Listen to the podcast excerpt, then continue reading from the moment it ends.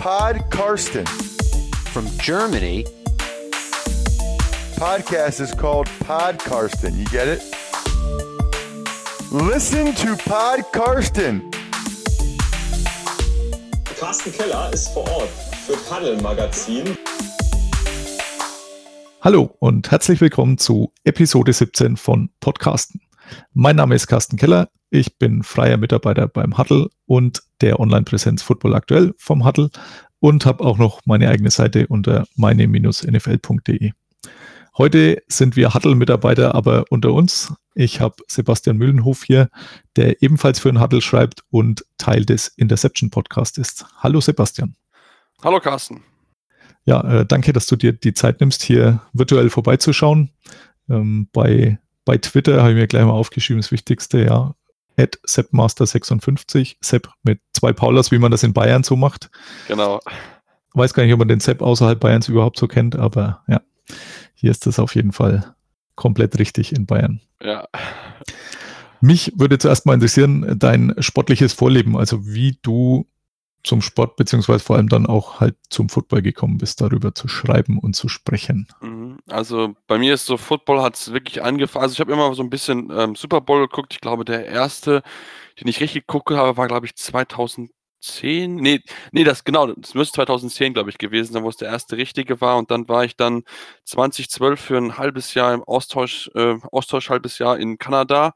Und mhm. da ist also ein bisschen wirklich die, die Euphorie für die NFL und so ein bisschen zum Übergeschoppt. Vorher hatte ich immer so ein bisschen verfolgt, ähm, ähm, Sebastian Vollmer, der ja schon zu der Zeit in, äh, bei New England gespielt hat, hat man immer mal wieder was gelesen auf dem einen oder anderen äh, Internetseite.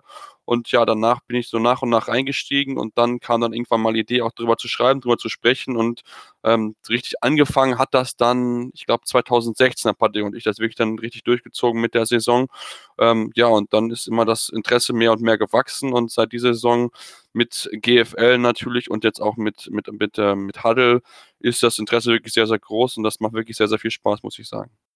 Hervorragend. Und ähm, hast gesagt, äh, mit Patty, also du bist nicht allein, was jetzt den Podcast angeht. Ähm, du hast da noch durchaus noch äh, Mitstreiter, wenn du die noch kurz erwähnen willst. Ja, klar, auf jeden Fall. Also Patrick Ribin, ähm, wir beide haben das zusammen angefangen. Es war damals eigentlich eine Gruppe aus ich glaube, fünf, sechs Leuten, die irgendwie anfangen wollten. Das hat sich aber dann relativ schnell auf uns beiden reduziert. Wir haben das dann, ja, so eigentlich Mitte 2016 dann erst eigentlich angefangen, weil es nicht so aus dem Quark gekommen ist und haben dann gesagt, okay, zu zweit ist das dann doch relativ schwierig und haben dann das Team ein bisschen vergrößern können, sind aktuell fünf, beziehungsweise sogar sechs. Da haben wir noch mit dabei Hans-Peter Gölz, der ja, der Erfahrene möchte ich es mal sagen, also ist unser, unser Ältester, unser Dienstälteste mit dabei, ähm, als Steelers-Fan auch sehr, sehr viel Erfahrung schon und dann noch ähm, Florian Harrer und Clemens Maugsch, die auch ähm, dann als Seahawks ein bisschen die Gegenpol bieten zu Patrick und mir. Wir sind ja beide Patriots-Fans, sodass man da auch mal das ein oder andere nette Wort über den anderen Verein verlieren kann.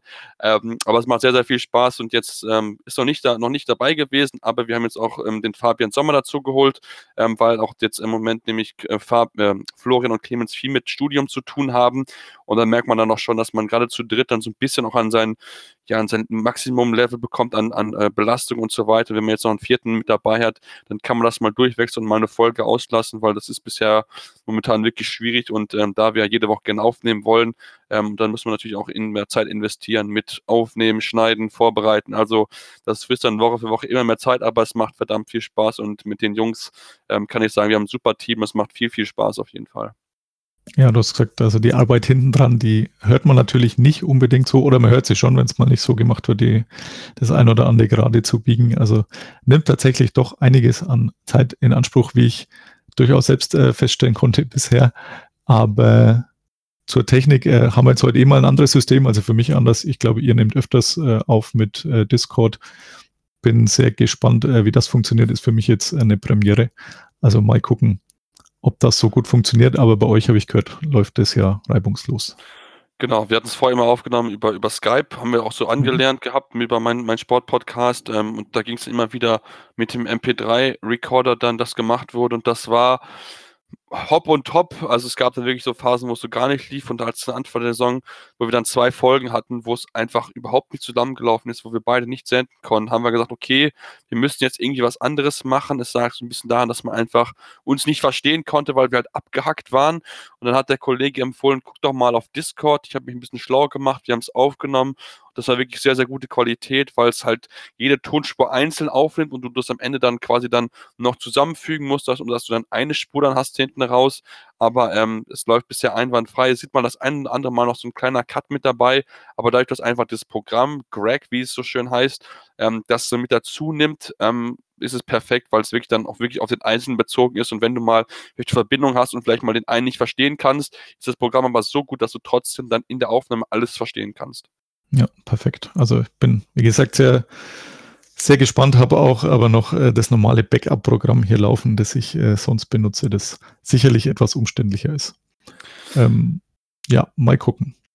Genau, schauen wir mal. Aber lässt sich jedenfalls sehr gut an. Dann, ähm, ja, ich habe schon gesagt, wir sind beide beim Huddle. Ähm, du allerdings nicht für die Patriots, die überraschenderweise schon weg waren. Ich allerdings auch nicht für die Patriots. Bin ja auch eher so der Patriots-Anhänger. Wie bist du denn genau zum Huddle gekommen? Ähm, ja, es war so, dass im Endeffekt ich ja, was war das, glaube ich, im Mai hatte ich die Überlegung, okay, du machst jetzt schon irgendwie ähm, Audio, du machst auch ein ähm, bisschen auch mit deinem Kommentieren ein bisschen was mit dabei, aber irgendwie möchtest du dich dann noch halt noch ein bisschen mehr spezifizieren, also noch so ein bisschen mehr auch einfach die Chance nutzen zu schreiben und über den Sport und den Sport, wovon ich auch einiges an Wissen habe, einfach darzustellen und auch mein Wissen weiterzugeben und einfach dann auch mit diesem Schreiben auch einfach dann noch eine weitere ähm, ja, weiteres Thema zu meinem Portfolio hinzuzufügen. Und dann habe ich da halt äh, mit einem, äh, mit jemandem gesprochen über einen Kontakt mit dem SID und der hat gesagt, so versuch mal mit freier Mitarbeit zu gucken. Ähm, da geht mit Sicherheit einiges. Da kann man auch gerade dann ja relativ gut dann auch reinkommen, ein bisschen reinschnuppern und da kriegt man auch gutes Feedback. Das habe ich dann gemacht, habe dann ähm, geschaut, okay, was gibt es dann für Möglichkeiten, wo man vielleicht schreiben kann und dann gab es halt ähm, die eine oder andere Anfrage, ähm, sowohl Handball wollt, weil ich ja auch großer Handball-Fan bin, und halt auch an den Handel Verlag. Und ähm, da ging es erstmal da ein bisschen darum, erstmal GFL zu machen mit, ja, mit den Stuttgart Scorpions, wo ich ja auch kommentiere und auch aufgrund der Nähe, äh, weil ich ja auch in Stuttgart wohne, macht das ja auch sehr, sehr viel Sinn. Und dann natürlich, als dann die GFL-Song zu Ende war und dann auch jetzt die NFL-Song angefangen hat, habe ich dann gesagt, okay, kannst du eigentlich auch über die NFL schreiben? Habe dann mit, äh, mit dem Kollegen Michael gesprochen, was noch an Teams frei ist. Und als ich gesehen habe, dass die Rams noch frei sind, habe ich gesagt, nehme ich doch einfach die Rams. Genau. So ein bisschen anders war es bei mir. Also ich habe äh, da durchaus noch die Sympathien für das ein oder andere Team. Äh, so bin ich damals zu den Cowboys gekommen, die ich auch schon länger gesehen habe, äh, nachdem mein erster Super Bowl doch so 20 Jahre ungefähr vor deinem lag, äh, den ich gesehen habe, äh, und da die Cowboys wirklich noch richtig gut waren, hat man dann jedes Jahr die Cowboys gesehen und ja, ist dann so ein bisschen geblieben und so ja, habe ich die letztendlich beim Huddle dann äh, bekommen. Aber habe das nicht bereut und aktuell sieht es auch nicht so schlecht aus und nicht so schlecht aus sieht es auch bei den Rams. Das war ja eigentlich fast zu erwarten, auch im Mai schon, denke ich, angesichts der, der Einkaufstour, nenne ich es jetzt mal. Ähm, wie siehst du die Chancen für die Playoffs, äh, in Anführungszeichen deiner Rams? Ähm, also die Chancen sind ja sehr, sehr gut. Sie haben jetzt ja die Division schon gewonnen. Als erstes Team haben sie ja diesen Division-Titel sich sichern können. Und ähm, sieht wirklich sehr gut aus. Es gibt natürlich noch gerade so defensiv so ein paar Themen, die, die man hier angehen muss. Ich finde, sie lassen wirklich sehr, sehr viele Punkte und auch Yards zu. Eigentlich für das defensive Personal, was sie eigentlich haben, finde ich es fast noch das bisschen zu viel, muss ich ganz ehrlich zugeben. Also gerade die Secondary, ja. da merkt man da, glaube ich, auch gerade, dass ein bisschen Akib Talib fehlt und auch Marcus Peters, der ja angeschlagen spielt schon seit Wochen, der ist nicht hundertprozentig fit und deswegen kann er nicht die Nummer 1 Guy so ein bisschen rausnehmen. Aber trotzdem, ich denke, sie haben gute Chancen und gerade wenn sie dieses Homefield Advantage in den Playoffs haben sollten, haben sie vielleicht auch dann die Chance, gegen ein Saints-Team zu bestehen. Sie haben letzte Saison schon ähm, Super ähm, in den Playoffs gespielt. Das ist dann natürlich dann auch für Jared Goff gut, für Sean McVay, den Head Coach, dass er dann einfach schon mal so eine Erfahrung hat, wie ist das überhaupt, dieses Gefühl in den Playoffs zu spielen. Aber natürlich, es wird für sie kein einfaches Unterfangen. Ähm, da muss man natürlich darauf achten, dass sie dann top mit dabei sind, dass bis dahin noch alle Spieler fit sind. Es sieht ja momentan ja wirklich sehr, sehr gut aus. Natürlich, Cooper Cup fehlt offensiv, das muss man so sagen. Aber wenn sie ihr defensiven, äh, defensiv so ein bisschen steigern können, da haben sie auch mit Wade Phillips einen sehr, sehr fähigen Mann als Coordinator, dann kann das für die Rams weit gehen. Ob es dann für den Super Bowl reit, reicht, ich mag es noch so ein bisschen zu bezweifeln, weil ich einfach ein bisschen äh, Erfahrungsvorteil sehe bei den Saints. Aber das, die Rams haben auf jeden Fall das Potenzial, ganz nach ganz weit zu gehen bis in den Super Bowl. Ja, mehr äh, mehr Erfahrung liegt da sicherlich so ein bisschen bei den Saints, aber ja, du hast recht, äh, die Verletztenliste ist, wird auch wieder kürzer, also Akib Talib soll jetzt dann, glaube ich, wieder einsteigen, habe ich ähm, mitgekriegt. Und ja, mit Aaron Donald hat man doch auch einen legitimen Defensive MVP äh, auf seiner Seite aktuell. So spielt auch nicht so schlecht, also sieht immer noch ganz gut aus. Man, klar, bei einer Bilanz von 11-1 gibt es wenig Grund irgendwie zu meckern. Ja. Ja, das glaube ich auch. Also wenn man 11 und 1 steht, dann, dann hat man wenig zu meckern. Wie gesagt, man hat so ein paar Themen, wo man dann arbeiten kann, klar, auf jeden Fall. Ähm, Gerade so auch Run-Defense ist ein Thema, was eigentlich aufgrund der starken D-Line noch so ein bisschen überrascht, aber natürlich, du hast es angesprochen, Aaron Donald, also was der da wieder abreißt, und man muss ja bedenken, ich glaube, in den ersten drei Spielen hat er nicht einen einzigen Sack produzieren können, aber seitdem ist es ja, läuft's, ja. Ist ja krass. Ja, nee, also wirklich sehr, sehr beeindruckend. Also mir wird es persönlich reichen, wenn sie ein Playoff-Spiel gewinnen, denn da habe ich noch eine Wette offen. Das war etwas ähm, vom, Buch, äh, vom Buchmacher etwas leichtsinnig das Angebot ähm, damals, aber ja, das, es wäre ein schöner Schritt in die richtige Richtung, was jetzt angeht. So ein bisschen habe ich Angst davor, dass die, die äh, Rams gegen die Vikings spielen könnten. Ich denke, das wäre für sie das, äh, gegen die Seahawks, das wäre für sie das schwerere Spiel als gegen die Vikings, weil die Seahawks wirklich sehr runlastig sind und wir haben es ja gesehen in den beiden Spielen, haben sie sehr, sehr viele zugelassen. Ich glaube, im letzten Spiel waren es 250 Rush Yards und das ist, mhm. glaube ich, dann doch schon ein Problem. Deswegen wäre für sie, glaube ich, die Vikings besser oder natürlich ähm, dass sie mit dem schlechteren Rekord, deswegen hoffen sie mal, dass sie, glaube ich, um die, ja, um die Seahawks möglich herumkommen. Ja, was glaubst du sonst in der NFC? Gerade NFC East interessiert mich natürlich, nachdem ich die Cowboys und Eagles da so ein bisschen begleite. Äh, wer kommt da äh, rein? Redskins haben theoretisch auch noch die Chance. Ja, Redskins haben die Chance, aber ich glaube es nicht. Also da sind die, glaube ich, zu verletzt für und ich, ähm, wenn auch Mark Sanchez jetzt als Quarterback hat, ja ja, ist man halt auch ein bisschen limitiert. Also ich denke schon, das Spiel am Sonntag wird das, glaube ich, das Entscheidende sein. Und ähm, da ich mir ziemlich sicher bin, dass die Cowboys das gewinnen werden, ähm, gehe ich auch davon aus, dass die Cowboys dann auch die Division gewinnen, weil ich sehe sie stärker. Sie haben die bessere Defense momentan. Sie spielen viel, viel besser. Auch wenn mit Sicherheit Dak Prescott jetzt nicht das beste Jahr hat, aber wir haben es gesehen, wenn du die Saints bei 10 Punkten zu Hause hältst, dann wirst du die Eagles, wenn du eh nicht stark spielst, bei noch wenigen Punkten wahrscheinlich halten, weil die Eagles offensiv ja quasi nicht stattfinden, muss man ganz ehrlich sagen. Ja, das war so ein bisschen der, der Turning Point äh, der Saison bisher bei den Cowboys, als man eben gegen die Eagles gespielt hat äh, in Philadelphia, wo man eigentlich sich, also zumindest ich war überhaupt nicht der Meinung, dass die Cowboys da eine Chance hatten. Da standen sie ja tatsächlich relativ schlecht da, aber das Spiel eigentlich relativ souverän gewonnen und seitdem läuft es ja. Also wenn man selbst die Saints dann schlägt, dann ist eigentlich doch alles hervorragend. In der AFC, äh, Chiefs werden auf 1 bleiben, nehme ich an, da werden wir uns einig sein, oder? Ja, will ich, ich, will, ich bin da eigentlich bei dir. Ich glaube auch, dass die Chiefs auf 1 bleiben. Ich finde natürlich jetzt, das Spiel gegen die Chargers wird für sie noch ein ganz, ganz spannendes Spiel. Da mhm. sind es auch gegen den Defense, die für sie, glaube ich, sehr, sehr unangenehm zu spielen sein wird. Aber normalerweise sollten die Chiefs auf 1 bleiben, gerade wenn sie das Spiel gewinnen, denke ich, dass sie nicht mehr von, von, von der Platz 1 zu stoßen sind. Und das wäre für sie auch verdammt wichtig, dass sie, glaube ich, einfach durch die Playoffs einfach Homefield Advantage haben, weil ich glaube, wenn sie auswärts spielen müssten, dann wäre es für sie ein großes Problem, gerade falls dann mal angenommen die Patriots auf 1 kommen würden und sie müssten dann im Januar nach, äh, nach Boston, ja. ins kalte Boston fahren. Wir wissen, Tom Brady zu Hause in den Playoffs, das ist sehr, sehr schwierig dort zu gewinnen. Und äh, Head Coach Andy Reid hat da auch eine eher schlechte Bilanz, was das angeht. Also Kommt noch dazu, in, ja. in New England, glaube ich, hätten es da weniger Aufträge. Ja, dann unsere Patriots kommen natürlich auf zwei. Ich denke, äh, das können wir auch so stehen lassen. Das Mich würde interessieren. Ja, also natürlich wird nicht ganz einfach, aber ich denke schon, dass Platz zwei da doch möglich ist, ja. Auf jeden Fall. Mich würde interessieren von den äh, Verfolgern, die jetzt aktuell noch äh, von außen in dieses Playoff-Picture reinschauen. Dolphins, Colts, Broncos, Titans. Wer kann es einer von denen noch äh, packen, da reinzurutschen? Und wenn ja, wer?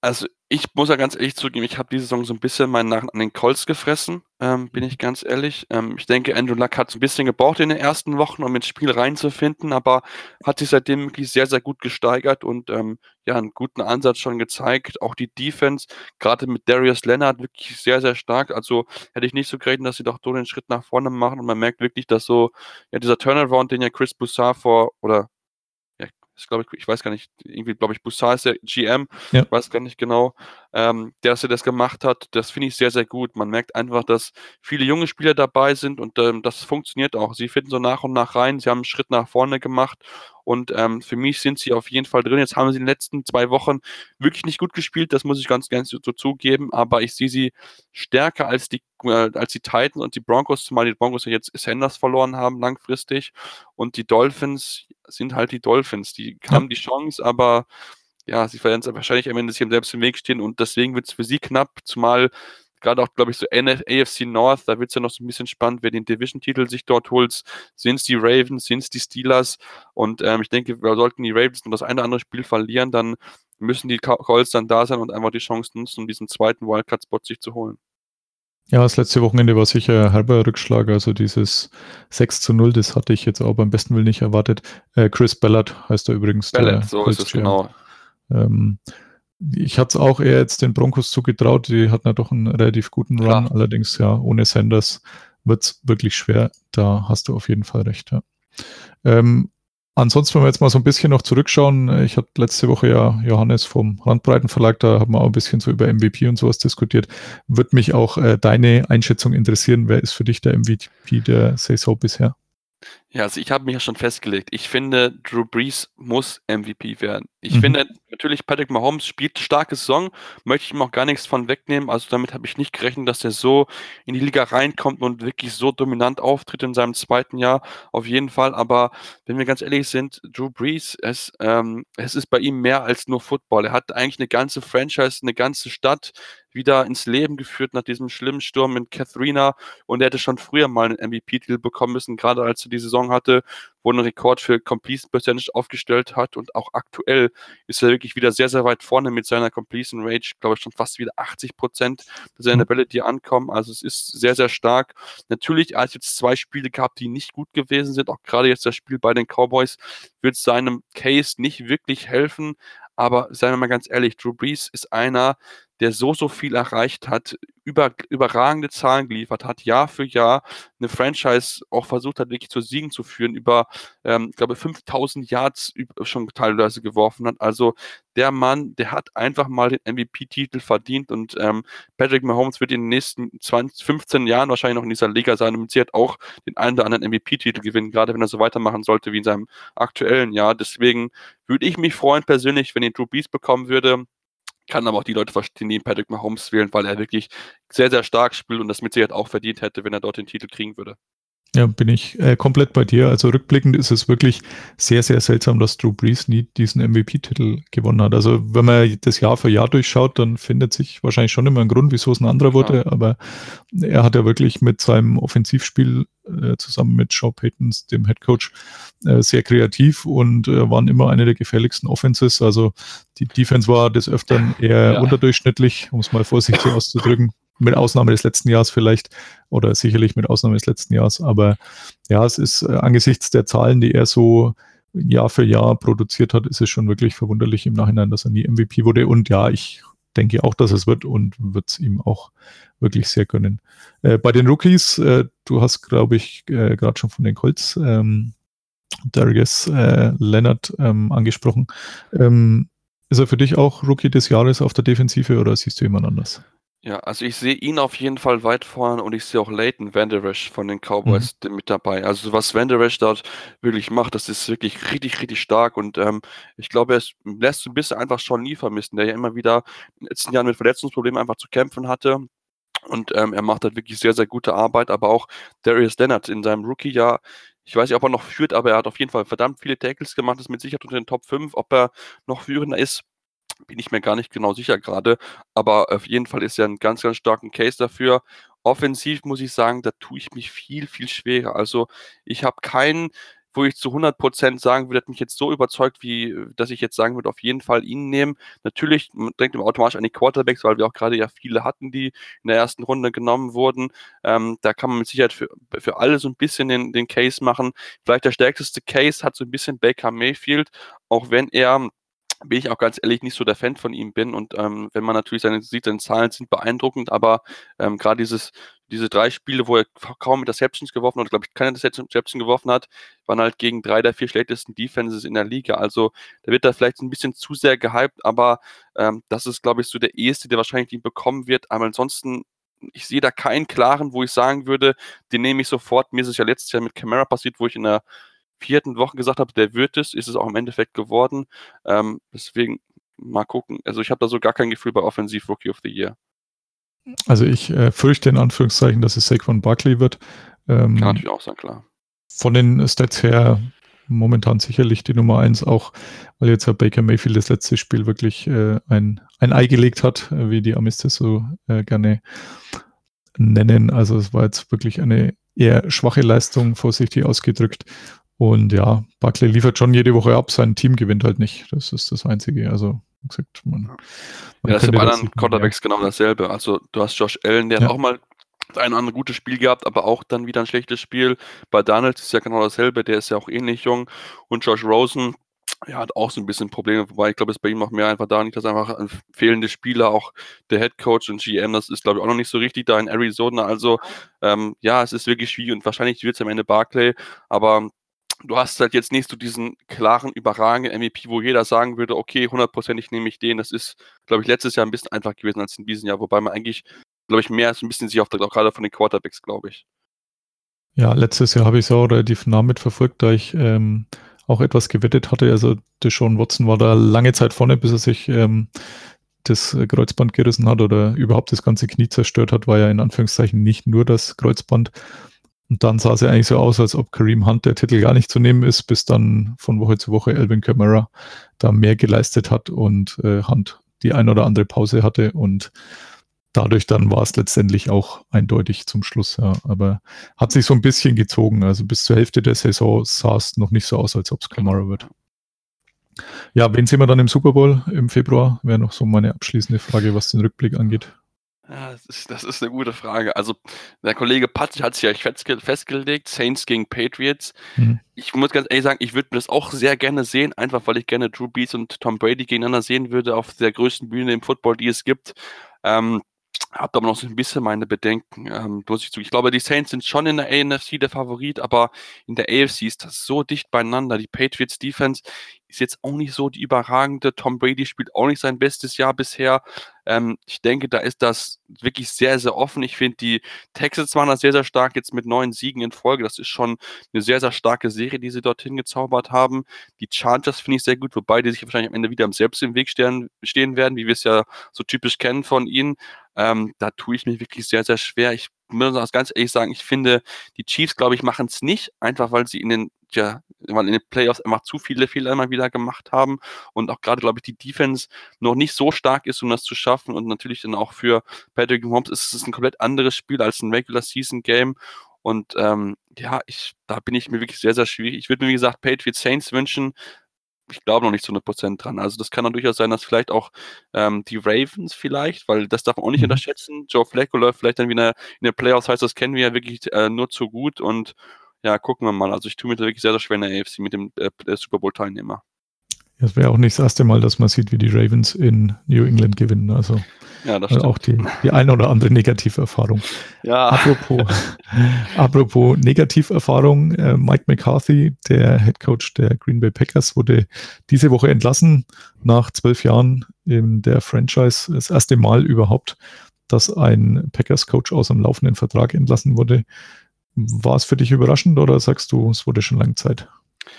Also für mich war es nicht überraschend. Der Zeitpunkt ist vielleicht der so ein bisschen überraschend. Ich hatte gedacht, okay, vielleicht wartet man bis Ende des Jahres ab, um ihn dann nach der Saison zu entlassen. Ähm, aber ich denke, dass einfach dann jetzt auch in den letzten anderthalb, zwei Jahren sich, glaube glaub ich, zu viele Reibungspunkte innerhalb des Teams aufgebaut haben, gerade zwischen ihm und Aaron Rodgers. Ähm, hat man ja auch gehört, dass es da durchaus Kritikpunkte gibt zwischen den beiden, dass sie auch nicht mehr so auf einer Linie gewesen sind, dass er dann einfach im Huddle dann die Spielzüge geändert hat, so wie es ihm dann entsprechend gepasst hat. Ähm, da muss man wirklich dann auch mal genau gucken. Ich bin jetzt auch gespannt auch auf Aaron Rodgers, weil man hat jetzt immer gesagt in den letzten Jahren, ne, er hat keine Defense, er hat kein Running Game, nicht am Head Coach. Die Defense hat einen Schritt nach vorne gemacht. Ich finde die Saison wirklich sehr, sehr gut. Er hat mit Aaron Jones einen sehr fähigen Running Back, kriegt jetzt einen neuen Head Coach, wo er wahrscheinlich auch so ein bisschen Einfluss drauf haben wird und jetzt liegt es dann auch an ihm zu performen, weil die Saison fand ich ihn nicht so stark, habe mich sogar zu der einen oder anderen riskanten Aussage hinreißen lassen. Aber ähm, ja, ich glaube, es war, glaube ich, der Zeitpunkt, einfach jetzt was Neues zu tun. Ähm, Gerade auch, weil man so gehört hat, dass ähm, ähm Mike McCarthy Plays gelaufen hat im Spiel, die im Training überhaupt nicht funktioniert haben. Und das ist dann natürlich auch etwas, wo man sich dann drüber nachdenkt, okay, was macht er dann im Training, weil man so auch gehört hat, dass er sich nicht so sehr um die Offense gekümmert hat, dass auch gerade Joe Philbin, der jetzt Interimscoach und vorher OC, dann doch wirklich die Plays gemacht hat und seine Plays dann gut funktioniert im Training und das hat auch wirklich dann sehr, sehr gut funktioniert, die Kommunikation zwischen ihm und Aaron Rodgers. Ja, aber halt im Spiel gab es einfach die, die, Probleme und deswegen bin ich jetzt sehr, sehr gespannt, wer der neue Head Coach wird. Das ist mit Sicherheit ein sehr, sehr begehrter äh, Platz natürlich bei den Green Bay Packers. Du hast angesprochen, nur nicht so viele Head Coaches gab es bisher in Green Bay und ähm, da bin ich wirklich sehr, sehr gespannt darauf, wer es am Ende werden wird. Ja, also bei Aaron Rodgers hat man schon auch so an der Körpersprache eigentlich sehen können, dass das ja. nicht mehr gepasst hat und ja, es gab immer wieder mal Momente in dieser Mike McCarthy-Ära, wo man wirklich etwas äh, verzweifeln musste. Also bin jetzt kein Packers-Fan, aber konnte es durchaus nachvollziehen, wenn der ein oder andere Packers-Fan den Kopf geschüttelt hat. Also mal das Play-Calling dann abgegeben, dann hat er es aber Ende der Saison wieder zurückgeholt. Äh, dann äh, seltsame Entscheidungen zum Teil, gerade in den Playoffs, wo man dann ausgeschieden ist. Also muss auch sagen, ja, mit Aaron Rodgers äh, ist jetzt nicht mehr der Jüngste, ist jetzt auch Mitte 30 wenn der am Ende wirklich auch mit nur einem Super Bowl abtritt, dann ist das schon relativ wenig für das eigentlich, was er so an Potenzial hatte und wie, wie stark er doch immer wieder gespielt hat. Aber da geht es ihm so ein bisschen wie Drew Brees letztendlich, dass da nicht ganz so viel vorzuzeigen ist, wie man es vielleicht erwarten könnte, wenn man den Namen alleine hört.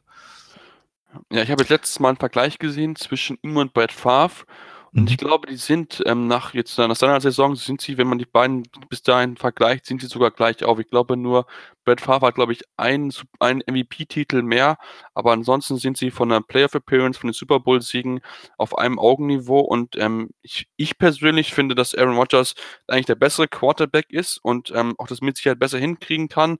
Habe jetzt aber auch das Gefühl, dass auch was du angesprochen hast, diese Körpersprache hat so nicht gepasst diese Saison. Ich glaube, ist der Quarterback mit den meisten weggewerfenen Bällen diese ja. Saison auch gewesen. Also es ist schon wirklich so ein Zeichen, dass es bei ihm nicht klappt. Und ähm, äh, ja, jetzt liegt es natürlich daran, jetzt hat der äh, Quarterback muss, muss jetzt auch dann natürlich die nächste Saison gucken. Er kriegt jetzt einen neuen Head Coach, muss sich dann natürlich auch vielleicht so ein bisschen dann beweisen, muss dem ähm, Quarterback oder dem Head Coach zeigen, hey, ich bin noch der Aaron Rodgers von vor ein, zwei Jahren vor meiner Verletzung und ich möchte hier unbedingt diesen nächsten Titel einfach holen, um einfach dann noch den nächsten Schritt machen, um näher an auch diese, an diese Diskussion mit dem Goat ranzukommen, weil für mich ist da, da momentan so ein bisschen außen vor, weil der einfach diese Körpersprache, die siehst du bei einem Tom Brady nicht. Der ist, wenn das ist ihm also nicht egal, möchte ich sagen, mit wem er spielt, aber er hat auch bewiesen, dass er auch mit relativ schlechten Spielern das auch hingekriegt hat. Man hat es auch am Ende Anfang der Saison ja gesehen, in, in New England hat er Probleme gehabt, hatte nicht wirkliche Receiver, muss man es nennen, aber er hat es dann trotzdem irgendwie hingekriegt, das Spiel auch zu gewinnen und auch gerade der Auswärtsrekord von Aaron Rodgers, der muss er dann arbeiten, dass du diese Saison kein einziges Auswärtsspiel gewinnst.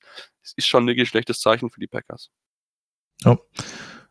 Äh, du hast den Zeitpunkt angesprochen, dass der vielleicht ein bisschen ja, ungewöhnlich war oder dass man da äh, hätte erwarten können, dass noch ein bisschen dauert. Ich hatte da auch die ein oder andere Diskussion bei Twitter. Ich fand jetzt die Entscheidung besser. Ähm, letztendlich, äh, McCarthy hatte eine Vertragsverlängerung, also die wäre jetzt bis Ende der Saison noch gelaufen. Bei den Amis heißt es das Lame Duck äh, Year, also wenn man im letzten Jahr seines Vertrags ist. Und äh, letztendlich kann man sich da nicht so viel erlauben. So er muss sich nicht jede Woche fragen lassen, wie lange er noch Coach ist. Er kann sich vielleicht schon mal ein bisschen umschauen, hat schon ein bisschen Vorsprung, was das angeht. Wenn, wenn die anderen Teams dann letztendlich ihre Coaches entlassen, kann sich da schon ein bisschen vorbereiten auf äh, potenzielle Head-Coaching-Interviews. Also er hat ja trotzdem noch den ganz guten Ruf. Also der ein oder andere ähm, hat sich da schon geäußert, äh, dass man es nicht verstehen kann, wie man ihn denn entlassen kann als, als Super Bowl-Sieger, auch wenn es schon ein paar Jahre her ist. Also ich denke, er wird sicherlich das ein oder andere Interview kriegen, wenn er es denn haben will.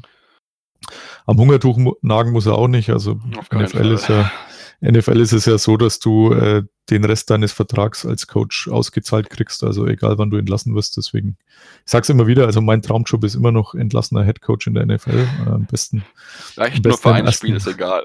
Ja, oder auch von mir aus nach einem Jahr oder was, wenn ich einen Fünfjahresvertrag habe, wie Shanahan bei den 49ers oder so. Dann äh, würde ich. Zehn Jahre wie, wie John Gruden. Genau, das wäre natürlich der Bestfall. Ähm, von mir aus kann man da gerne mal anfragen, ja. Ähm, welche anderen Coaches siehst du noch so am Hot Seat? Also, wo wird eine Stelle frei, die dann vielleicht Mike McCarthy übernehmen könnte? Also ich habe ja das dumpfe Gefühl, dass Mike McCarthy zu den Browns geht. Ähm, das hat, mhm. das habe ich mal, das Gerücht habe ich mal als gesehen, als Hugh Jackson entlassen wurde, hat das einer geschrieben, einfach weil ja diese Nähe ähm, da ist zu John Dorsey und den Packers. Er war ja dort selber mal im Front Office und deswegen kann ja. ich mir das vorstellen, dass er vielleicht Mike McCarthy dorthin geht würde, glaube ich, auch Baker Mayfield so ein bisschen helfen, weil er auch wirklich äh, Mike McCarthy eher so der offensiv orientierte Coach ist und man hat schon wirklich eine starke Defense in, bei den Browns, finde ich es wirklich sehr, sehr gut, da gerade offensiv hakt es noch an so ein paar Stellen. Deswegen würde ich das mal im Auge behalten, Browns und Mike McCarthy. Ansonsten denke ich, dass der ein oder andere Coach mit Sicherheit noch entlassen wird. Ich denke, Todd Bowles ist so ein bisschen auf dem Hot Seat. Ähm, ich denke, dass er nicht unbedingt das Jahr übersehen, überleben wird, weil die Defense jetzt nicht so den großen Schritt nach vorne gemacht hat, auch offensiv. Natürlich, da ist wenig personell, das muss ich ganz ehrlich zugeben. Ähm, da kenne ich kaum noch, da kennt man kaum einen Receiver, muss man ganz ehrlich zugeben. Ja. Also das ist wenig Qualität. Ähm, natürlich versucht, ähm, ja, ähm, Sam Donald ist gut, aber ja, ich denke schon, wenn er dann wirklich so ein, so ein Offensive Mind wie einen Sean McVay oder so kriegen würde oder einen Matt Nagy, denke, da würde er schon den nächsten Schritt machen würden. Ähm, ansonsten, ich glaube auch Dirk Kötter ist so ein bisschen auf dem heißen Stuhl. Da hängt es, mhm. glaube ich, auch, auch zusammen, wie die Buccaneers sich entscheiden werden, die Quarterback-Position, weil das ist ja dieses Jahr ein Hin und Her. Quasi ja. wöchentlich wird dort der Quarterback ausgetauscht auf der Position. Deswegen denke ich dort, dass auch dort ein Thema ist, wer das am Ende dann auch machen wird. Und ähm, ja, ansonsten habe ich eigentlich gar nicht so viel große, vielleicht noch Vance Joseph, wobei jetzt mit den letzten Spielen denke ich, klar, dass ich dann da schon, glaube ich, ein bisschen in die nächste Saison reingerettet, also dass er dann gegen die Chargers gewinnt, gegen die Steelers, da war mit nicht unbedingt zu rechnen. Ähm, da bin ich dann wirklich sehr, sehr gespannt drauf. Hängt es auch so ein bisschen dann ab, dass man da auch mal einen Quarterback hinbekommt. Und ähm, ja, ich bin auch sehr, sehr gespannt. Meiner Meinung nach muss in Jacksonville was passieren. Ähm, aber da muss nicht nur der Co Coach entlassen werden, da muss viel, viel mehr passieren. Da muss auch einfach das Front Office mal aufgeräumt werden. Man hat nämlich noch viele Trainer und auch im Office, im Front Office viele Leute, die aus dieser Phase kommen, wo die Jackson Jaguars noch schlecht gewesen sind. Und sagen wir mal ganz ehrlich, bis auf dieses eine Jahr letztes Jahr haben sie es nicht wirklich hingekriegt, das Team zu entwickeln, haben viele Spieler gezeigt für verdammt viel Geld, zum Beispiel Malik Jackson. Ich denke, das würde auch jeder andere hinkriegen.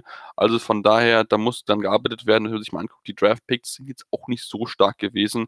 Den Dante Fall hat mir schon wieder weggetradet und auch die Receiver die Saison haben verdammt viele Bälle fallen lassen. Dass man dann einen Spieler wie Allen Robinson gehen lässt, das hat mich sehr, sehr überrascht und spricht auch dafür, dass da eigentlich mal was passieren muss. Ob es passiert, ich wage es momentan noch zu bezweifeln.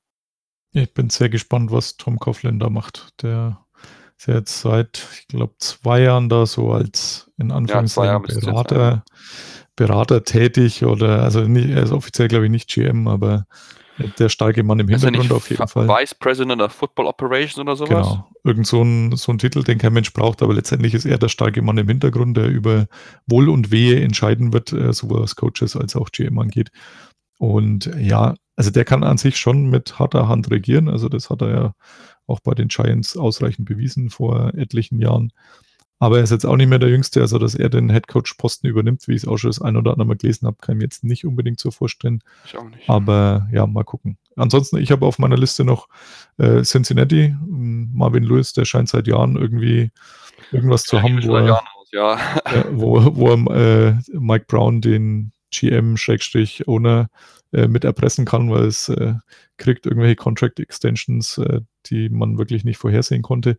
Aber da habe ich jetzt gehört, ähm, dieses, er zwar ein Zweijahres, eine Zweijahresverlängerung dann letztes Jahr oder dieses Jahr im Frühjahr abgeschlossen, aber dieses zweite Jahr wäre nicht garantiert gewesen. Also es ähm, man könnte ihn entlassen, ohne dass was kostet. Und in Cincinnati, für die, die es nicht wissen, also das ist mit die sparsamste Franchise der NFL, wenn nicht die sparsamste. Also da wird immer geschaut, wo man irgendwas sparen kann. Und wenn man jetzt den Trainer dann entlassen kann, ohne dass das äh, mehr finanziellen Mehraufwand bedeutet, dann könnte das durchaus sein. Und äh, da gab es ja dann durchaus schon den Gag, dass Hugh Jackson jetzt ja da wäre und dass der die Franchise aber umdreht, kann man sich auch nicht vorstellen.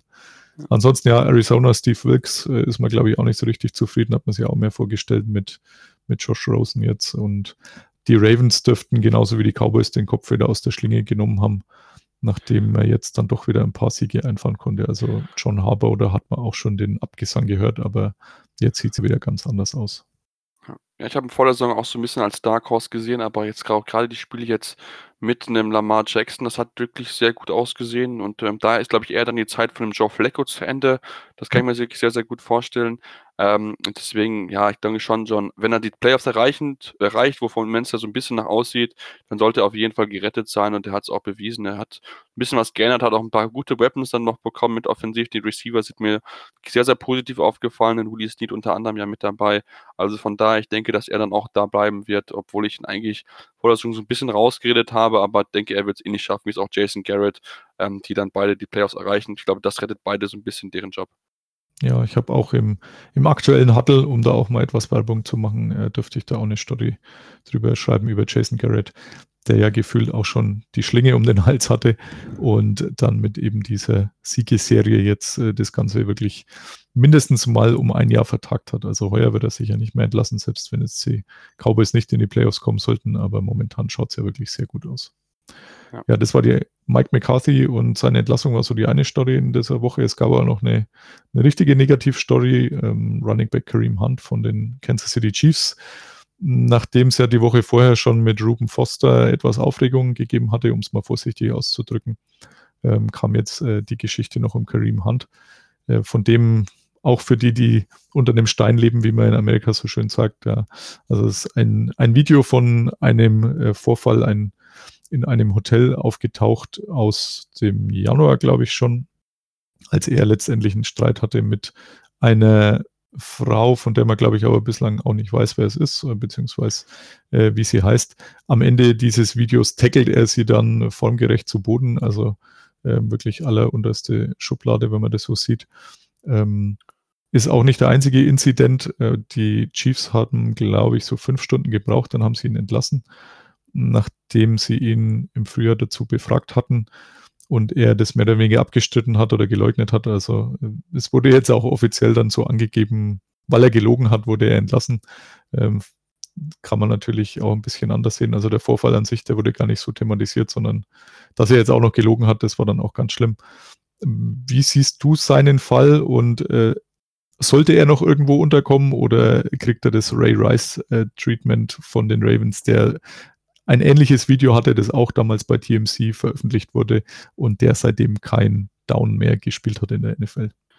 Ja, das ist eine gute Frage. Also, das, es geht ja noch, das, es gibt ja auch dieses, dieses Thema oder das Gerücht, dass ähm, diese, diese Frau, die ja dort auf dem Video zu sehen ist, ja auch wohl irgendwie eine halbe Stunde lang an seine Zimmertür geklopft haben soll, ihn beleidigt haben soll oder rassistisch beleidigt haben soll, seine Freundin geschlagen haben soll und dann ist er wohl dann ein bisschen ausfallend geworben. Deswegen, ich finde ich schon die richtige Entscheidung, ihn auch einfach jetzt auch auf diese ähm, Commissioner Exempliste zu setzen, um einfach dann auch ihn erstmal vorläufig zu, zu sperren. Das finde ich die richtige Entscheidung, weil auch wenn andere Leute sagen, es ist ja gar nicht so viel passiert, ähm, ich denke, wenn da keine Leute dazwischen gegangen wären, dann wäre da mit Sicherheit sehr, sehr viel mehr passiert und dann ähm, würde man auch ähm, über eine andere, über andere Thematik sprechen, finde ich. Ähm, du musst einfach in der NFL sagen, es muss ein bisschen mehr Vorbilder geben, weil es kann ja nicht sein, dass ein Spieler ähm, natürlich, ich kann es verstehen mit Sicherheit, dass man dann auch, wenn man beleidigt wird, ausrastet, aber das darf sich nicht so ausrasten. Dann muss dann der Frau klar machen, hey, bitte lassen wir uns in Ruhe oder auch dann die House Security suchen und sie diese Dame entfernen lassen vor deren Zimmertür. Das ist dann die richtige Entscheidung, aber das selbst lösen zu wollen, finde ich die falsche Entscheidung dort gewesen. Ob er noch ein Team finden wird, ich habe so die dumpfe Gefühl, ja. Einfach weil er ein Running Back ist, der sehr, sehr viel Talent hat. Und ich glaube, diese, dieses Thema so ein bisschen also nicht ganz so stark ist wie bei Ray Rice, weil das Video damals war ja ein bisschen eindeutiger, da hat man auch in diesen ja. deutlichen die Schlag gesehen. Deswegen würde ich sagen, ja, auch wenn es mich wirklich sehr, sehr sträubt, das so zu sagen, weil ich finde, er hat es nicht verdient, er hat eine Frau geschlagen, es auch selbst wenn es ein Mann gewesen wäre, das gehört sich einfach nicht. Und das ist ein Riesenthema in der FL, einfach ja, dieses Gewaltthema, diese Spieler, die immer wieder ausfällig wären und das ist etwas, wo die NFL irgendwie dann handeln, handeln muss, weil das sind Negativschlagzeilen, die kein Team will und deswegen kann ich auch komplett verstehen, dass die Chiefs gesagt haben, wir cutten nicht, auch wenn wir dadurch vielleicht die Chance ähm, reduzieren, in den Super Bowl zu kommen. Denke auch, dass er noch ein Team findet, bin da auch zwiegespalten. Also da gibt es keine schwarz-weiß Antwort meiner Meinung nach.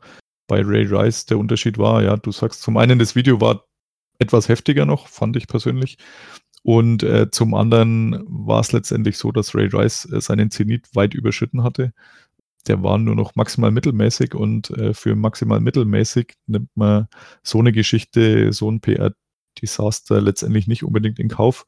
Für einen Kareem Hunt, der halt erst Anfang 20 oder Mitte 20 ist und äh, sportlich gesehen seine Karriere noch vor sich hat, ähm, schaut es vielleicht anders aus. Genauso wie letztendlich bei Ruben Foster, den ja dann äh, Washington sofort äh, geholt hat von der, von der Waiverliste und äh, dafür auch zu Recht durchaus Kritik einstecken musste und sich dann auch noch in der Außendarstellung wirklich äh, sehr dämlich angestellt hat. Also denen gönne ich es allerdings, weil das ist wirklich das eine Team, das ich gar nicht leiden kann. Und da passt er ganz gut dazu, zu Adrian Peterson. Und äh, von mir aus kann dann auch Kareem Hunt unterkommen. Ich habe irgendwo gelesen, hm, wenn man irgendwo in eine Kneipe geht oder so äh, oder zum Essen geht, dann fragt man die Bedienung auch nicht, was die an Vorstrafen hatte oder ähm, letztendlich, du hast gesagt, es sind Vorbilder, ja, die kommen oft nicht aus einfachen Verhältnissen, ähm, meistens eher aus irgendwelchen Problemvierteln.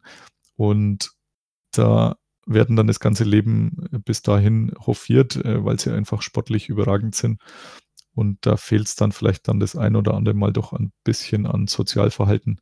Und ja, man schlägt keine Frauen, da hast du vollkommen recht.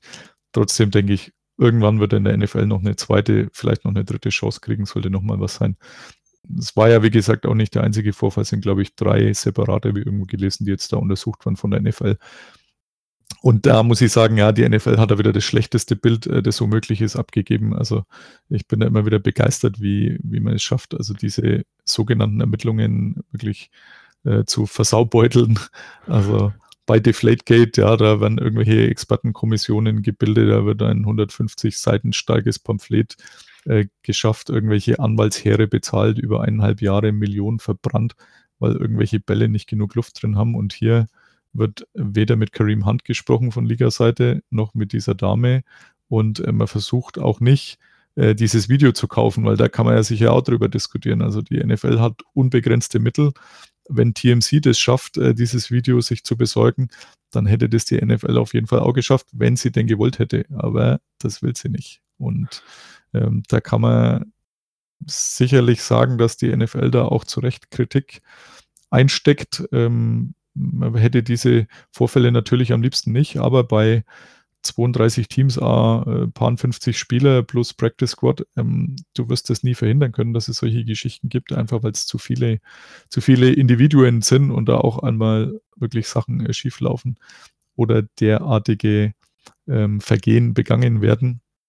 Aber die NFL macht es damit auch nicht besser mit ihrer Außendarstellung. Also das war wieder letztendlich hm, aus meiner Sicht ein absolut äh, blaues Auge, was die Liga da äh, sich eingehandelt hat und ist vollkommen zurecht. Ja, auf jeden Fall, da bin ich komplett bei dir. Also ich meine, die haben ja haben ja wohl in ihrem Ermittlungsteam ja auch ehemalige FBI-Agenten und so. Und dass sie es nicht hinkriegen, wirklich diesen Fall vernünftig aufzurollen, das ist schon wirklich sehr, sehr wunderlich. Ich meine, auch letztes Jahr haben sie sich ja auch nicht mit Ruhm bekleckert mit dieser ganzen Saga rund um Ezekiel Elliott, wo es erst Ja. gesperrt war, dann wieder nicht gesperrt war und man nie klar das feststellen konnte und dann am Endeffekt sich rausgestellt hat, okay, dass diese Frau gelogen hat. Super, toll. Also das hat auch kein gutes Licht geworfen. Ich finde, du hast das Thema angesprochen, soziales Umfeld. Das ist, glaube ich, ein Riesenthema einfach, weil du hast viele ähm, afroamerikanische Sportler, die da mit dabei sind, also viele, die auch aus Bereichen kommen, wo sie eher arm sind und für sie ist der Sport eigentlich ihr Leben. Und ich denke, das muss man denen, glaube ich, manchmal so ein bisschen mehr auch einfach ins Gewissen rufen. Natürlich, sie haben kein einfaches Umfeld. Wenn du aus Armut kommst, auf einmal viel, viel Geld hast, dann ist es was komplett anderes und du in, in deren Vierteln, wo man dann vielleicht aufwächst, in Armutsvierteln, wo dann das dann auch wirklich dann die Gangs regieren, dann ist es dann auch ein komplett anderes Leben. Das muss man ja auch einfach so zugeben. Deswegen mache ich den Spielern keinen Vorwurf. Sie haben es nicht anders gelernt, aber sie müssen halt da musst du halt Leute einfach dann haben, die sich die Spiele an die Hand nehmen, die ihnen sagen, okay, solche bestimmte Sachen, die darfst du einfach nicht mehr machen und dann muss man da auch vielleicht von College-Seite ein bisschen mehr auch machen. Die College nehme ich ja sowieso relativ viel dann auch raus. Ähm, es geht ja auch gerade so Thema ähm, Amateur Sports und so weiter, aber kann man einen eigenen Podcast nur um das ganze Thema machen. Ja. Ähm, da muss vielleicht ein bisschen mehr passieren und dann haben wir auch überlegt in unserem letzten Podcast, was kann man von der Liga-Seite tun? Also kann man dann vielleicht auch, wenn man ja dieses Gespräch mit den Spielern vor dem Draft hat? Kann man da vielleicht mehr Fragen stellen? Kann man da vielleicht mehr psychologisch dann auch mit den Spielern arbeiten, dass man einfach so alle zwei Jahre so einen psychologischen Test durchgehen muss? Auch das Thema CD, ich denke, spielt auch so eine gewisse Rolle, weil es gibt ja auch Sportler, ich glaube, von der Hochschule, von der, von der, vom College, wo Aaron Hernandez herkommt, sind ja auch viele Sportler, die dann aus, aus in die NFL kommen, sind auch kriminell geworden. Und Aaron Hernandez, Gott hat ihn selig, ist ja dann auch ähm, gestorben, hat sich ja selbst ermordet, weil ihm auch, glaube ich, auch da dieses CTE einfach zu sehr verändert hat. Und das ist mit Sicherheit ein, sind viele Themen, die dort einfach in dieses Handthema und auch in die anderen Sportlager mit reingehen. Und das ist wirklich, glaube ich, nicht einfach zu lösen. Aber wenn du halt nichts machst und dann nur zu spät handelst, dann, glaube ich, kriegst du dieses Problem einfach nicht aus der Welt. Und wird es auch weiterhin solche Fälle wie Kareem Hunt, Ray Rice und so weiter geben. Das denke ich auch, ja.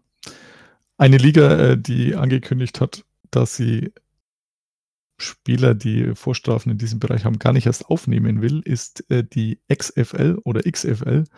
Ich habe äh, da ja im Sommer ein Interview mit dem Commissioner Oliver Lack führen dürfen. Äh, das ist, glaube ich, Episode 6 hier von Podcasten gewesen. Der Vater von Andrew Luck war sehr interessant. Äh, er hatte diese Aussage nicht getroffen, sondern der, der Gründer dieser Liga, Vince McMahon, der Anfang 2000, glaube ich, schon mal diese Liga für ein Jahr hatte. Jetzt wird alles neu ähm, und da gibt es einen neuen Zwischenstand. Ähm, ich nehme mal an, du warst für die erste Version der XFL noch etwas zu jung damals, oder?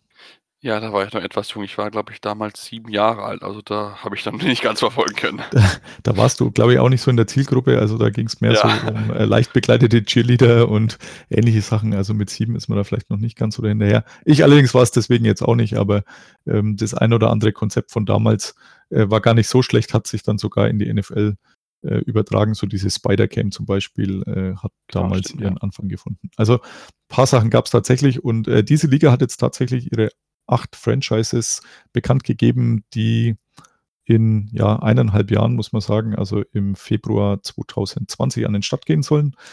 Ähm, acht Franchises mit jeweils fünf Heimspielen dann. Ähm, ich zähle es kurz auf. Es ist tatsächlich etwas anders als gedacht. Also am Anfang hat man das ja so ein bisschen promotet, dass man auch so College-Städte vielleicht nimmt, äh, die äh, und die, die Stars, die da am College äh, Stars waren und es nicht in die NFL geschafft haben, dass man die da als Publikummagneten hat. Äh, tatsächlich, wenn ich es jetzt vorlese, dann wird einem relativ schnell eine Sache klar. Also in Dallas wird es eine Franchise geben, Houston, Los Angeles, New York, St. Louis, Seattle, Tampa Bay und Washington. Ähm, letztendlich lauter Städte oder fast lauter Städte mit ähm, Ausnahme von St. Louis, wo es auch äh, die NFL gibt. Und in St. Louis ist jetzt auch noch nicht so lange her, dass die NFL gibt. Die äh, Stadien sind nicht lauter NFL-Stadien. Also in Dallas zum Beispiel ähm, ist es der Global Life Park in Arlington. Da war ich im Anfang Mai nach dem Draft. Äh, das ist mehr oder weniger direkt neben dem Stadion der Cowboys, äh, ein Baseballstadion eigentlich. Ich war etwas verwundert und ich fand das Stadion tatsächlich auch sehr schön. Also waren sehr schöne Bilder damals. Aber ähm, da wird ein neues gebaut und jetzt ist eben dieser Global Life Park leer mit einer Kapazität von 48.000, wo man dann eben diese XFL spielt. Ähm, wie viel hast du von der Liga mitgekriegt und glaubst du, dass die sich irgendwie etablieren kann? Ja, also ich habe so ein bisschen so diese, dieses, ja, als bekannt geworden ist, wo ja Vince McMahon davor getreten ist und gesagt, ey, ich möchte das hier gerne machen im, ab Februar 2020. Ich habe da extra nochmal noch mal nachgeschaut. Ähm, ich bin wirklich sehr gespannt, wie das angenommen wird, weil, sind wir mal ganz ehrlich, es ist direkt nach Ende der Saison der NFL.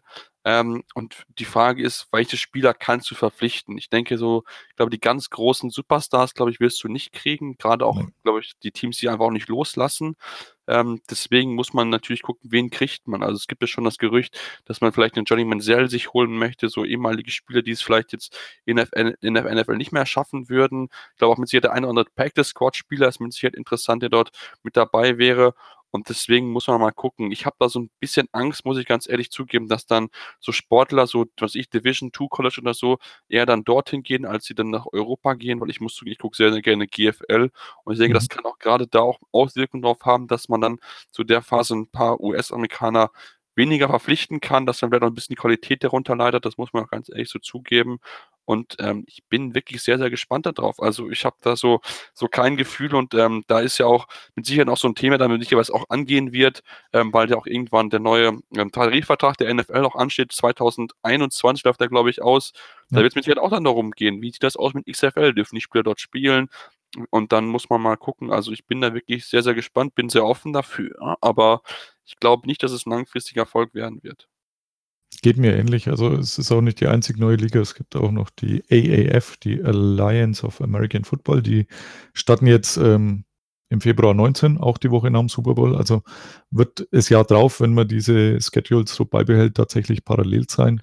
Ob man sich da einen Gefallen tut, ähm, kann man sicher diskutieren. Aber mal gucken, ob sich zumindest eine Liga so ein bisschen etablieren kann. Ja. Ja, das ist ein bisschen auch was, das Thema ja so ein bisschen so, diese Unterliga fehlt ja unter der NFL.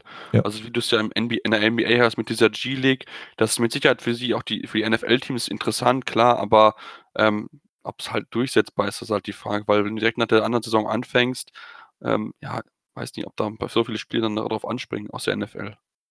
Man hatte das ja mit der NFL Europe, aber auch das wäre einen eigenen Podcast wert. Auch wenn es jetzt Ja. schon elf Jahre, glaube ich, mittlerweile her ist. Da habe ich sogar mal ein Spiel gesehen, muss ich sogar zugeben. Ja, okay. Nein, ich habe, ja, tatsächlich war ich da fast schon ein bisschen Stammgast in Frankfurt damals. Ja, Ja, ich habe, hab auch hab, den, glaube ich, mal Ryan Fire in Gelsenkirchen, glaube ich, gesehen, müsste das gewesen Mhm. sein. Ja, wenn es der World Bowl war, könnten wir uns da vielleicht sogar getroffen haben. Ja. das weiß ich nicht. Okay. Dann, äh, ja, habe ich noch aus der letzten Folge, äh, Johannes vom Randbreitenverlag, hatten wir ein kleines Gewinnspiel. Äh, da habe ich jetzt tatsächlich jetzt schon mal die Auslosung äh, geschafft, hat leider drei Tage länger gedacht, gedauert wie gedacht. Also ähm, Chris93 ähm, und Ed Piefke-96 werden jeweils ein Buch erhalten. Also schönen, ähm, schönen Dank nochmal an den Randbreitenverlag und viel Spaß mit den beiden Büchern. Und dann habe ich auf meiner Liste nur noch eine Geschichte eigentlich stehen und äh, das ist äh, wie üblich der Namenspate für diese Episode, also Episode 17, wenn man die Trikotnummern durchschaut. Es gibt nicht so viele super tolle Spieler mit der Rückennummer 17, also ist eine der anscheinend unüblicheren Nummern. Äh, entschieden habe ich mich für Philip Rivers, den Quarterback der jetzt Los Angeles Chargers, vorher San Diego Chargers. Ähm, kannst du mit dieser Wahl lieben? Ja, auf jeden Fall. Also Philip Rivers spielt vielleicht das beste, äh, das das beste, seine beste Saison in seiner Karriere bisher. Also ähm, ich glaube, der, äh, sein Trainer meinte jetzt, ähm, wäre ein MVP-Kandidat für ihn. Mhm. Kann man mit Sicherheit drüber nachdenken, aber ich sehe dort die anderen Sportler, wir haben ja gesagt, äh, Holmes und Breeze ein bisschen stärker. Ähm, und aber auf jeden Fall, also der ist ja ein super, super Typ, hat ja auch viele Adoptivkinder mit dabei. Das ist ja eine sehr, sehr super Story, einfach auch von ihm. Ich glaube, er hat mittlerweile acht Kinder, wenn ich Die- mich täusche. Ja, ich glaube, die sind alle von ihm tatsächlich. Ich habe ähm, Und so alle von ihm so. also acht, 18 von ihm selbst und Nummer 9, eine Tochter ist auf dem Weg. Also ähm, seine 30 Frau ist, ja, seine Frau ist genauso alt wie er. Ähm, äh, er ist überzeugter Katholik, also offensichtlich hält er nichts von Verhütungsmitteln, ohne dass ich ihm jetzt dazu nahe treten will. Also muss sagen, ich habe zwei Kinder, bin da voll ausgelastet, also wie man das mit acht oder neun schafft. Also entweder braucht man ein ganzes Heer von Nannies oder Babysittern, aber Respekt. Geld hätte sagen, dafür, ja. Das auf jeden Fall. ähm, ja, bekannt ist er neben der, seiner Fruchtbarkeit auch noch ähm, für seine Draftgeschichte. Ich äh, muss nochmal genau nachschauen. Also Eli Manning damals äh, von den Chargers an Position 1 gedraftet, hatte aber vorher schon gesagt, er hat eigentlich keine richtige Lust auf San Diego. Hat er über seinen Vater Archie Manning, der selber auch in der NFL gespielt hat, verlauten lassen. Äh, als ihn dann die Chargers geholt haben, hat er gesagt, nee, meine ich. Ähm, dann war kurze Hektik angesagt und letztendlich haben dann die Giants an Position 4 äh, Philip Rivers gedraftet und sofort nach, ähm, nach äh, San Diego damals äh, getradet. Ähm, dazu noch zwei Picks. Äh, die Picks wurden Pass Rusher Sean Merriman, der auch lange Zeit wirklich richtig gut war in der Liga. Bei den Chargers, dann später bei den Bills äh, nicht mehr so sehr. Und Kicker Nate Keating, der war auch keiner von den Schlechten damals. Also ich glaube, dieser Trade war jetzt nicht so schlecht für die Chargers, auch wenn Philip Rivers keinen Super Bowl gewonnen hat bisher und ähm, auch noch nicht im Super Bowl an sich im Endspiel stand. Siebenmal im Pro Bowl gewesen, also das passt schon. Hm, Vielleicht passiert es dieses Jahr. Ja, genau. Also es ist ja noch alles offen. Er hat vielleicht noch ein paar Jahre. Also letztes Jahr sah es ja mal so aus, als nicht mehr so lang spielt, nachdem er gesagt hat, auf diesen Umzug nach Los Angeles hat er ja eigentlich überhaupt keine Lust. Und ähm, er spielt jetzt vielleicht mal noch ein Jahr, er probiert es mal. Ist auch nicht umgezogen, also auch damals eine größere Story gewesen. Äh, sie haben sich da irgendwie die Schulen und Vororte von Los Angeles angeschaut, er und seine Frau, und haben festgestellt, das ist nichts für achteinhalb Kinder. Und ähm, stattdessen hat er sich ein SUV umbauen lassen, Fahrer engagiert und pendelt jetzt äh, die 130 Kilometer einfach immer in so einem SUV, wo er dann seine, seinen Gamefilm letztendlich anschauen kann und äh, hat da Fernseher und alles einbauen lassen. Also funktioniert offensichtlich auch irgendwie. Und ja, ich muss sagen, also er manchmal etwas äh, strange Geschichten bei ihm, wenn man ihn so über die Zeit verfolgt hat. Also so kann man an so ein Interview, wo er etwas übertrieben euphorisch war nach dem Spiel erinnern. Aber letztendlich doch ein sehr sympathischer Sportsmann insgesamt gesehen. Finde ich auch. Also ich finde, er hat so ein bisschen Pech gehabt, dass er einfach in der Ära ist, wo so viele sehr, sehr gute Quarterbacks ist. Ich denke, wenn er zehn Jahre früher in der NFL gewesen wäre, hätte er auf jeden Fall schon mindestens einen Super Bowl erreicht, ob er auch einen gewonnen hat, ist die Frage, aber ähm, ja, er hat einfach Pech, dass einfach Big Ben ist in seiner, in seiner, in seiner Conference, du hast Tom Brady, ähm, ja. du hast so viele gute Quarterbacks auch mit Peyton Manning ja vorher gehabt und das ist für ihn sehr, sehr blöd, aber vielleicht kann er noch diesen einen Super Bowl, zumindest Appearance, erschaffen.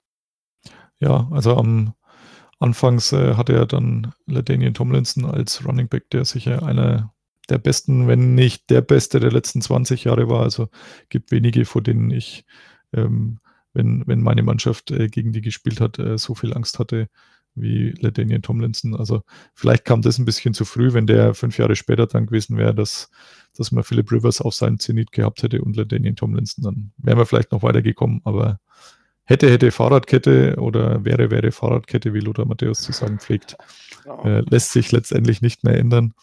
Aber wie du sagst, hat er dieses Jahr nochmal die Chance. Okay, damit wäre ich durch.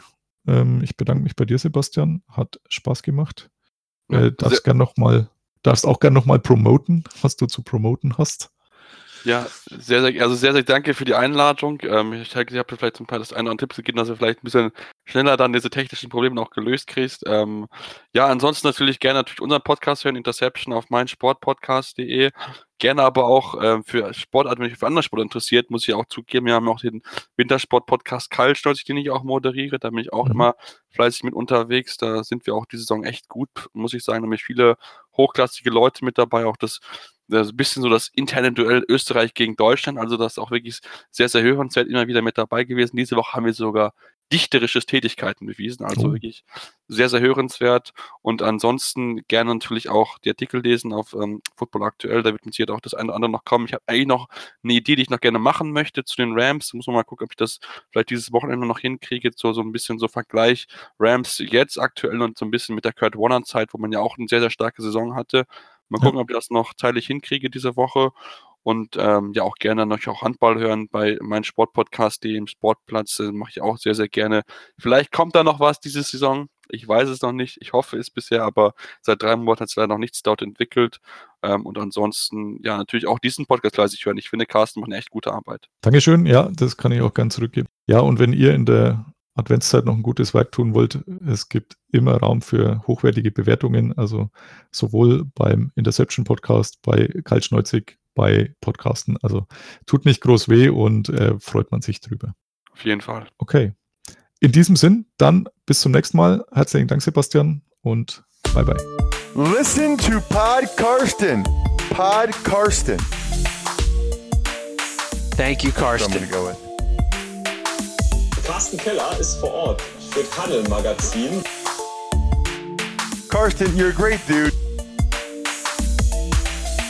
Danke und alles gut.